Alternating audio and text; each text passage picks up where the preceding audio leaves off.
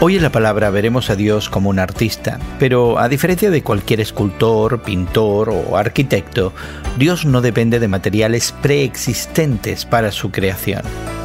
En el Salmo 19, David proclama, Los cielos cuentan la gloria de Dios, el firmamento proclama la obra de sus manos. Y es que el salmista mira hacia el cielo nocturno y está asombrado por esa creación maravillosa.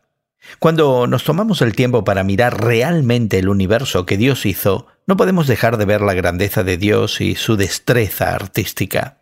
Aunque la naturaleza no puede hablar audiblemente, verdaderamente nos comunica quién es Dios. El arte de Dios también se ve en las escrituras. La palabra de Dios es perfecta y restaura el alma. Sus mandamientos son claros y puros. Están diseñados para ayudarnos a crecer en sabiduría y traer alegría al corazón. La palabra de Dios no solo es verdadera, sino también hermosa. Dios inspiró a los escritores bíblicos a escribir no solamente narraciones apasionantes, pero también poesías majestuosas. Cuando David reflexiona sobre la palabra de Dios, se da cuenta de que es más deseable que el oro y más dulce que la miel. Y es que el arte, las escrituras, refleja la naturaleza de Dios como infinitamente creativa.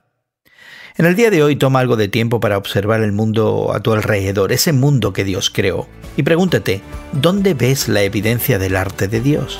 Mientras lees las escrituras, también observa la belleza y la verdad que ellas contienen. Hoy en la Palabra es una nueva forma de conocer la Biblia cada día con estudios preparados por profesores del Instituto Bíblico Moody. Más información en hoyenlapalabra.org.